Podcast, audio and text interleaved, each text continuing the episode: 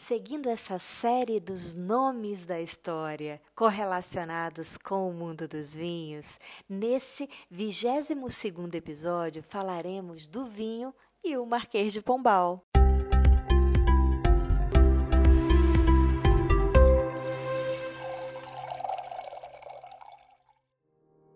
Bem-vindos ao Bacocast, um podcast que é um verdadeiro brinde aos seus ouvidos.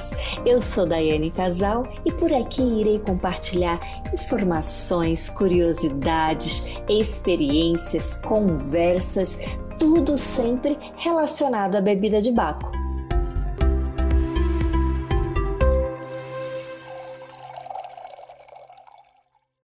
1699, nasce em Lisboa Sebastião José de Carvalho e Melo. Ele veio a ficar mais conhecido através do título Marquês de Pombal e Conde de Oeiras. Ele foi um grande estadista português. Foi embaixador nas cortes inglesa e austríaca. Foi secretário de Estado dos Negócios Estrangeiros e também ministro do Reino.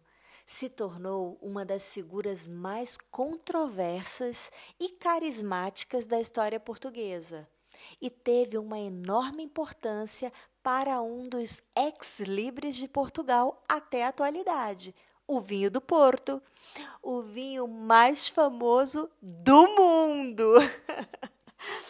Após os desastres naturais, terremotos seguidos de tsunamis que aconteceram em 1755 no território português, atingindo sobretudo a capital Lisboa, o Marquês de Pombal foi nomeado para a Secretaria do Reino em 1756, o que lhe deu o controle do país. Organizou um plano de reconstrução da cidade e traçou planos para reavivar a economia do país. Na mesma época em que se estava colocando em vigor várias leis determinadas pelo Marquês, estavam acontecendo também muitas fraudes na produção do vinho do Porto, produto vínico fortificado muito cobiçado pelo mercado britânico.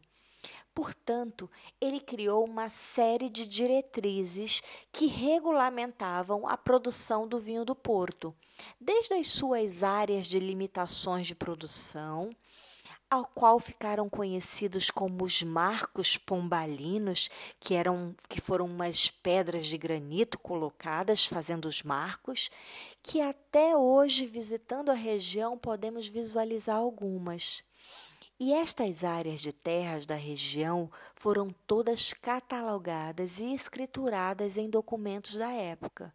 Também quanto ao tipo de uva e ao modo de vinificação, foi tudo regulamentado. Graças ao Marquês de Pombal, a região do Douro entrou para a história do mundo dos vinhos como a primeira região controlada e regulamentada, conhecida pelo mundo dos vinhos como DOC, denominação de origem controlada. Se você gostou dessas curiosidades, compartilhe esse episódio com algum amigo que você considere que vai gostar também. Eu estou nas mais diversas plataformas online com o perfil Daiane Casal. E no YouTube tem vídeo novo toda semana. Eu te aguardo por lá também. Até já! Saúde! Bacusou Vinhos que harmonizam com você.